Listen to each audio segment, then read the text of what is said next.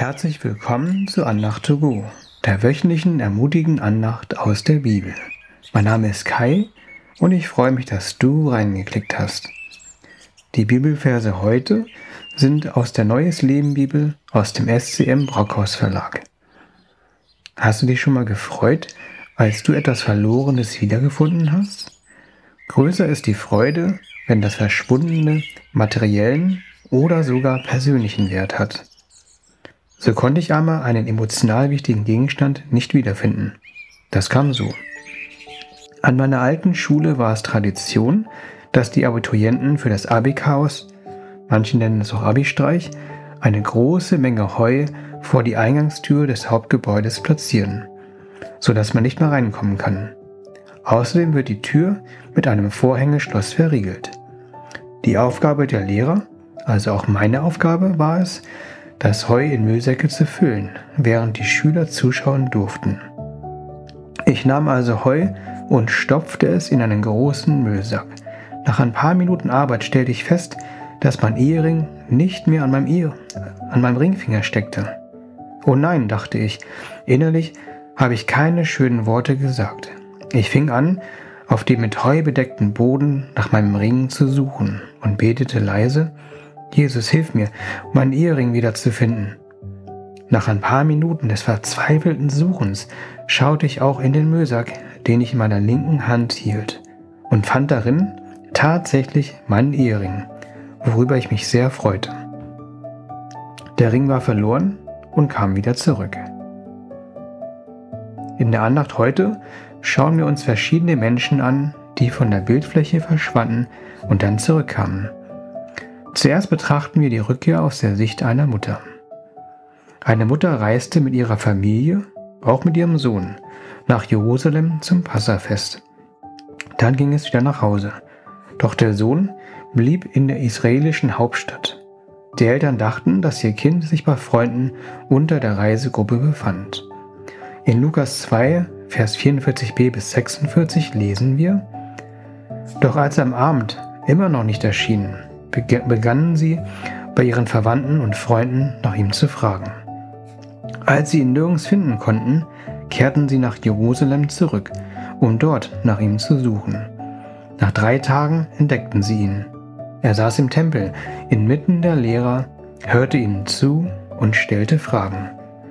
Maria und ihr Mann Josef waren in schrecklicher Sorge um ihren Sohn Jesus. Jesus erklärte ihnen, warum er im Tempel war, aber seine Eltern verstanden das nicht. Maria aber bewahrte alles Erlebte und Gesagte in ihrem Herzen.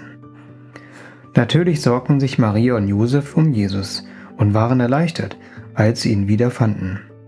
Sie suchten drei Tage lang in Jerusalem. Außerdem kehrten sie um und gingen zurück nach Jerusalem. Sie steckten also Zeit und Energie in die Suche von ihrem geliebten Sohn. Die Suche war eine Zeit schrecklicher Sorgen für die Eltern.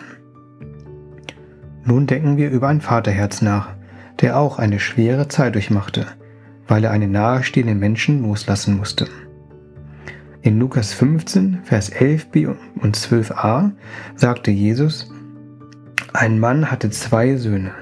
Der jüngere Sohn sagte zu seinem Vater, ich möchte mein Erbteil von deinem Besitz jetzt schon haben. Der Vater gab ihm das Geld.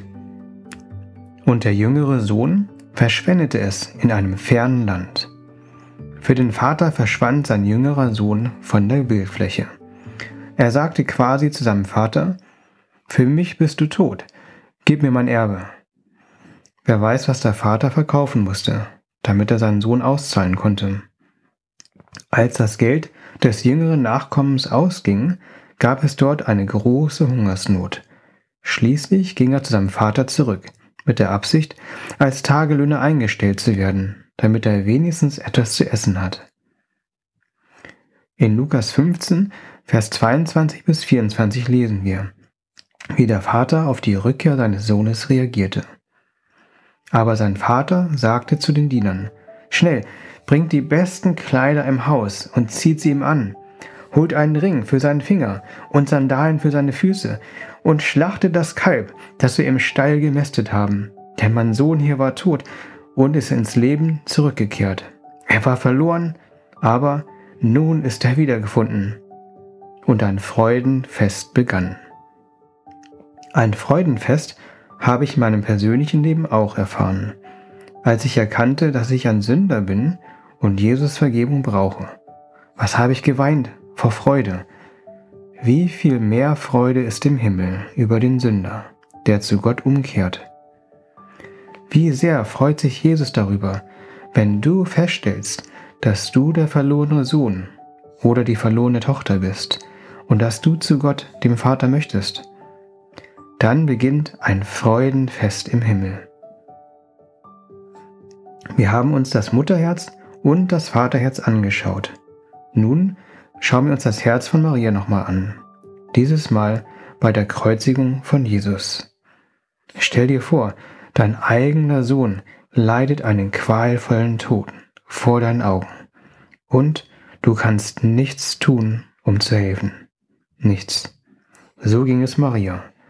Viele quälende Minuten und Stunden hing Jesus am Kreuz. Schließlich starb er. Was für eine schmerzvolle Erfahrung das wohl für Maria war. Als Zwölfjähriger verschwand Jesus drei Tage. Als 33-Jähriger verschwand der Sohn Gottes im Tod und kam am dritten Tag wieder zurück.